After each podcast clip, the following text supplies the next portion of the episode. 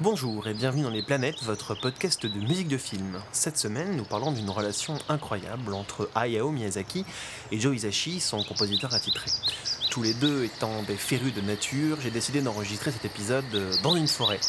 Et il fait actuellement très très froid. Alors, leur collaboration, leur collaboration commence, euh, leur, collaboration a commencé il y a bien, elle est bien. C'est une bonne collaboration. Merci d'avoir écouté les planètes.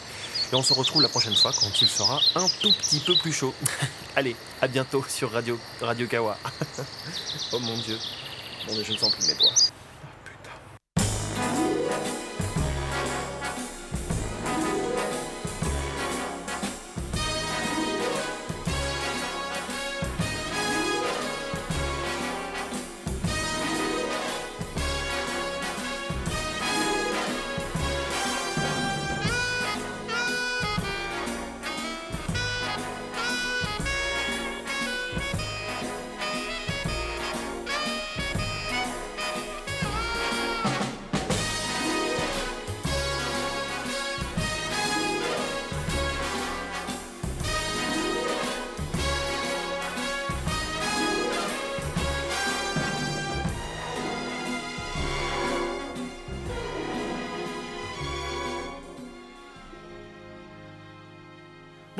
Bienvenue à tous dans Les Planètes, votre podcast de musique de film. Pour ce douzième numéro, nous allons nous pencher sur l'une des relations compositeurs-réalisateurs les plus passionnantes, celle de Steven Spielberg et de John Williams, notamment dans les années 70 et 80 pour cet épisode, et dans l'épisode numéro 13, nous parlerons des, des années 90 et 2000.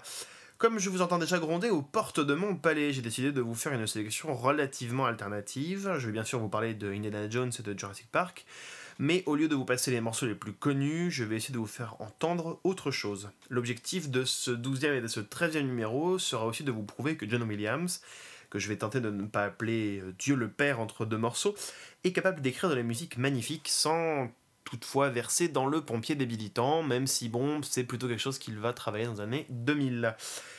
Pour vous prouver que j'ai quand même raison, dès le premier morceau, nous allons nous pencher sur la première collaboration, le film, de, le film The Sugarland Express, le premier film réalisé par Steven Spielberg. Attention au son qui n'a pas forcément très très bien vieilli, mais qui permet toujours d'apprécier autant la splendeur du thème de ce film. C'est parti.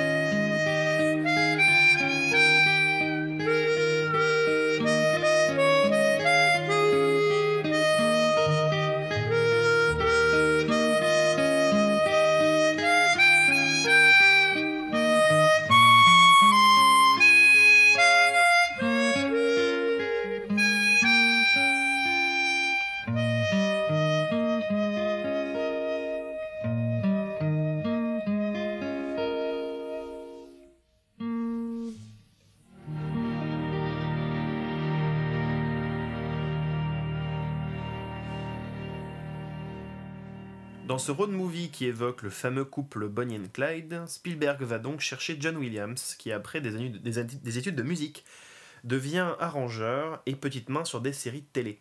Son style dans les années 60 est plus tourné vers le jazz et progressivement il va s'attaquer à une musique plus classique, avec l'aide de chef d'orchestre euh, André Prévin ou du compositeur Bernard Herrmann. Commence alors pour Williams une seconde carrière, il continue bien sûr à travailler à la télévision, sur Gilligan's Island par exemple, ou Lost in Space, aussi que sur des films catastrophes comme The Tower Inferno ou Earthquake. Mais c'est lorsqu'il arrange la comédie musicale Un violon sur le toit, qui est un véritable hit à l'époque, et qu'il reçoit sa première victoire aux Oscars en 1971, que sa carrière décolle pour de bon.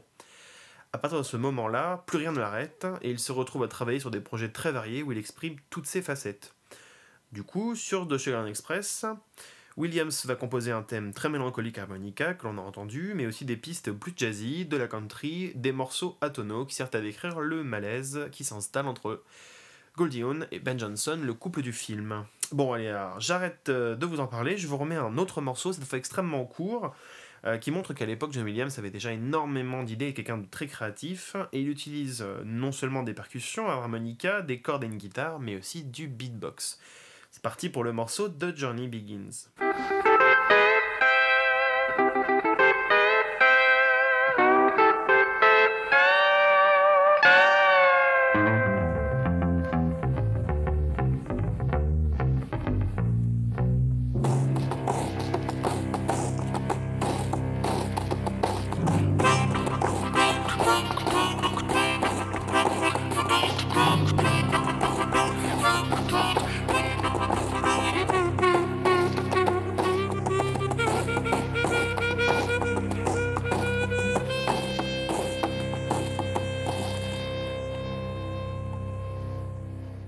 Partir de The Sugar Express, Spielberg et Williams ne se quitteront plus, si on fait l'exception de The Color Purple qui sera mis en musique par le producteur Quincy Jones. Leur relation commence donc en 1974 et aura rapporté compositeur 16 nominations aux Oscars et 3 victoires pour Schindler's List, E.T. et Jaws en 1975. C'est de ce dernier dont on va parler tout de suite, et dire que Les Dents de la Mer est l'une des BO les plus célèbres de la carrière de Williams est un euphémisme. Écoutons tout de suite le morceau Shark Attack.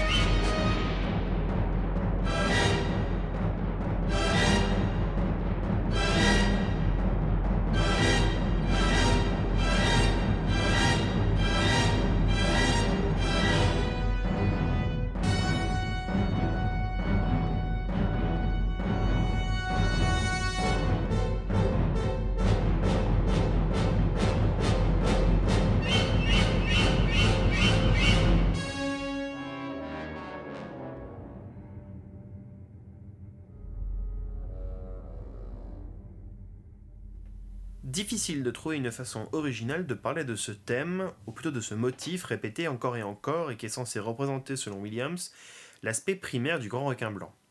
Il mélange ici un travail très moderne sur la rythmique et le motif du requin, mais il utilise aussi des techniques que l'on retrouve régulièrement dans la musique de films d'horreur, comme ces vents sur aigus qui donnent l'impression que des coups de couteau sont donnés, ou bien la musique de films de pirates avec les timpanis, ces énormes percussions que l'on entend en arrière-plan. On retrouve ici et tout au long de l'album d'ailleurs des similitudes avec le Sacre du Printemps de Igor Stravinsky, une œuvre fondatrice de la musique de film et qui utilise lui aussi cet intervalle entre énormes percussions et instruments sur aigus.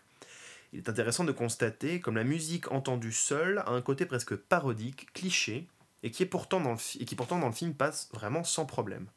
À ce sujet, si vous n'avez pas encore vu ou si vous n'avez pas vu récemment, jetez-vous sur l'édition Blu-ray qui propose une magnifique restauration. Le film qui suit Jaws dans la carrière de Williams est Close Encounters of the Third Kind, mais je ne vais pas vous passer d'extrait. De toutes les BO de John Williams, c'est sans doute celle qui supporte le moins d'être séparée en morceaux.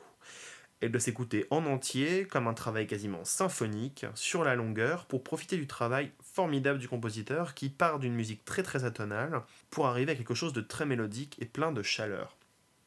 Mais non, à la place, je vais vous parler d'un film méconnu, qui d'ailleurs est largement rejeté par Steven Spielberg, c'est une parodie de film de guerre écrite par les scénaristes de Back to the Future et qui raconte l'arrivée d'un sous-marin japonais à Los Angeles en 1941 et la panique qui en découle. Pour ce film, Williams a composé bien évidemment une marche militaire qui commence très sérieusement, qui, mais au fur et à mesure des variations, part en vrille. Je vous laisse écouter la marche militaire du film 1941.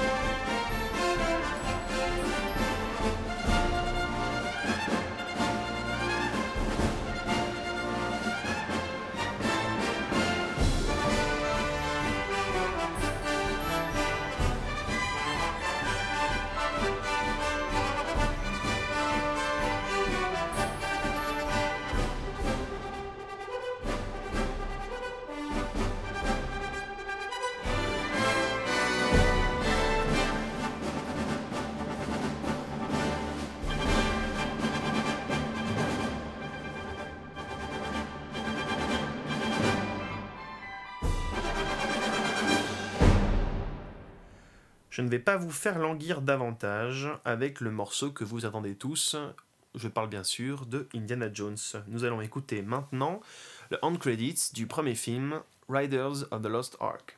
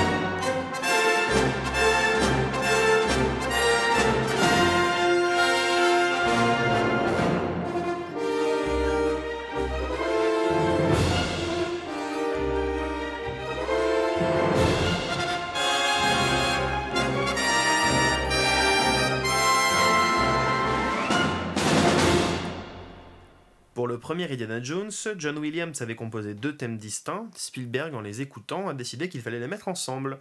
Le premier est le côté plus fanfare, celui qui ouvre le morceau, alors que le second, qui est souvent plus joué aux cordes, est plus romantique, plus aventurier. Alors sur ce premier opus, Williams réutilise pour le thème de Marion celui qu'il avait, le thème qu'il avait composé pour la princesse Leila dans Star Wars, mais il a aussi composé des de très très beaux morceaux originaux, dont le morceau que je vais vous passer tout de suite, qui est une euh, qui illustre la scène lorsqu'Indiana Jones euh, installe le médaillon dans l'axe du soleil pour trouver l'emplacement de l'arche d'Alliance. Euh, ce morceau qui est vraiment splendide, plein de thèmes, plein d'ambiance, plein d'images. Il commence tout de suite.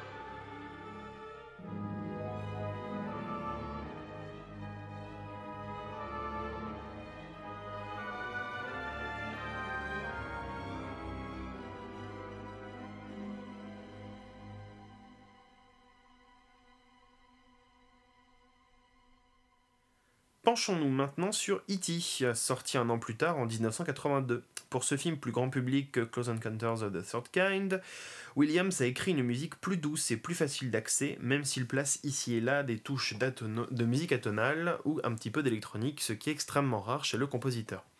Le score d'E.T. est surtout célèbre pour son morceau final, celui qui commence par la fuite des enfants jusqu'au départ d'E.T. dans la forêt. La piste fait une quinzaine de minutes que Williams a coupé en plusieurs tronçons assez longs. C'est une partition très difficile car il y a de nombreux points de synchronisation, c'est-à-dire que la musique doit faire tel effet lorsqu'il se passe telle chose à l'image. Après de nombreuses prises avec l'orchestre, Spielberg, qui assiste et filme tous les enregistrements de Williams, décide de laisser le compositeur enregistrer son morceau sans image, comme elle était écrite. C'est donc le montage qui va s'adapter à la musique, ce qui est relativement rare et surtout très rare aussi dans le cinéma américain. Je ne vais pas vous passer ce morceau parce qu'il dure 15 minutes et il est beaucoup trop long, mais je vous mettre le End Credits de E.T., une superbe reprise des thèmes du film qui donc illustre le générique de fin.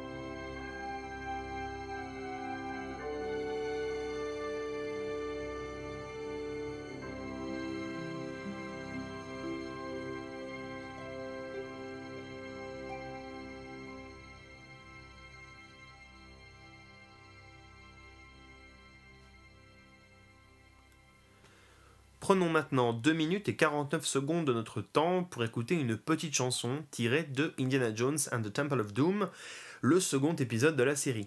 C'est une reprise en mandarin chantée par Kate Capshaw de la chanson Anything Goes de Cole Porter. Kate Capshaw qui joue dans le film donc et qui sera ensuite la femme de Steven Spielberg.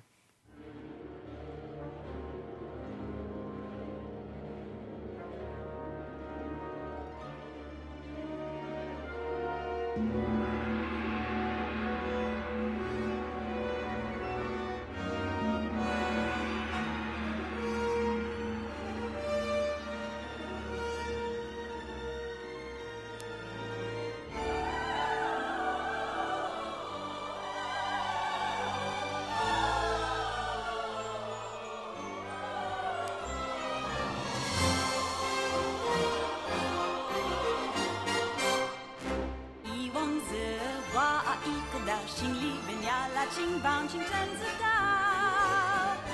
Anything goes. I chu cha ku cha me ching su shu sha fong.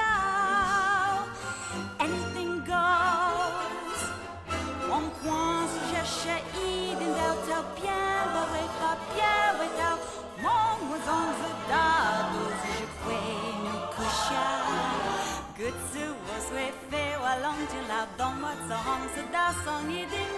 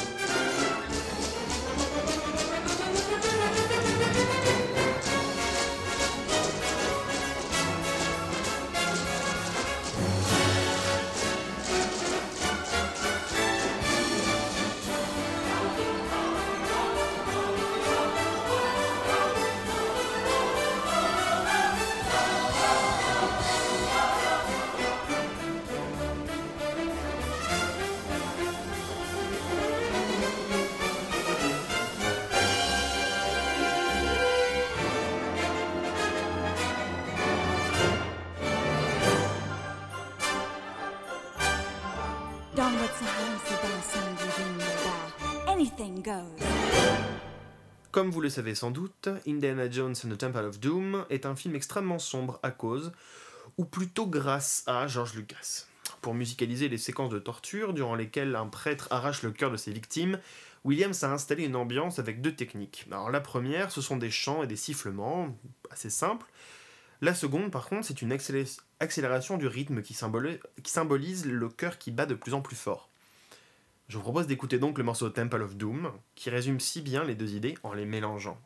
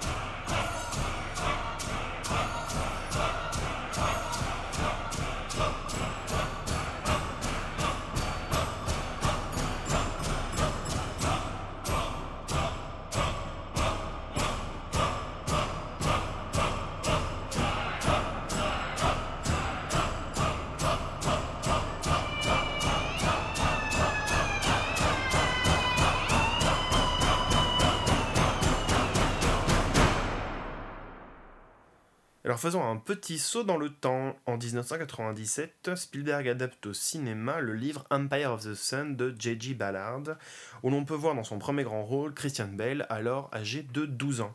Le film est à mes yeux l'un des meilleurs de Spielberg, avec une mise en scène vraiment remarquable et une très très belle musique de John Williams. J'arrête les superlatifs un instant, j'ai longtemps hésité pour savoir quel morceau j'allais vous passer, et je vais vous laisser écouter Imaginary Air Battle, qui musicalise une scène où le personnage de Christian Bale, qui est fou d'avion, joue avec ses jouets et découvre un avion, un véritable avion, qui s'est écrasé pas loin de sa maison. Euh, cette scène cristallise toute la thématique du film, en fait, toute la magie du film. Magie qui sera ensuite piétinée par la guerre et l'enfermement du jeune garçon dans un camp de prisonniers. Je vous recommande vraiment de voir Empire of the Sun. On écoute tout de suite ce morceau.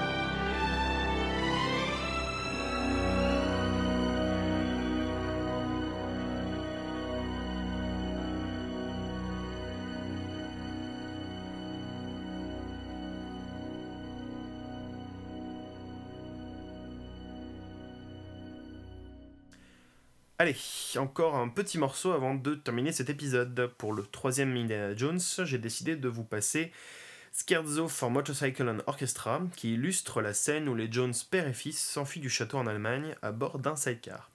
La piste commence par une longue montée en puissance jusqu'à entendre le thème d'Indiana Jones, puis continue sur un morceau très rythmé qui met le thème du Graal, qu'on entend surtout au cuivre, avec des ostinatos de cordes. La force de ce morceau, et qui à mon avis résume assez bien qui est John Williams, c'est qu'il est parfaitement agréable à écouter, il est extrêmement plaisant à écouter même, et il est encore plus intéressant à décortiquer.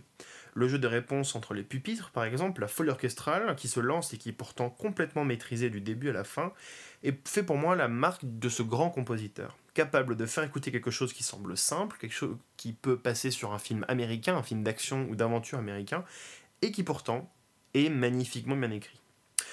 Bon, allez, maintenant j'arrête. On écoute donc Scherzo for Motorcycle, un orchestra.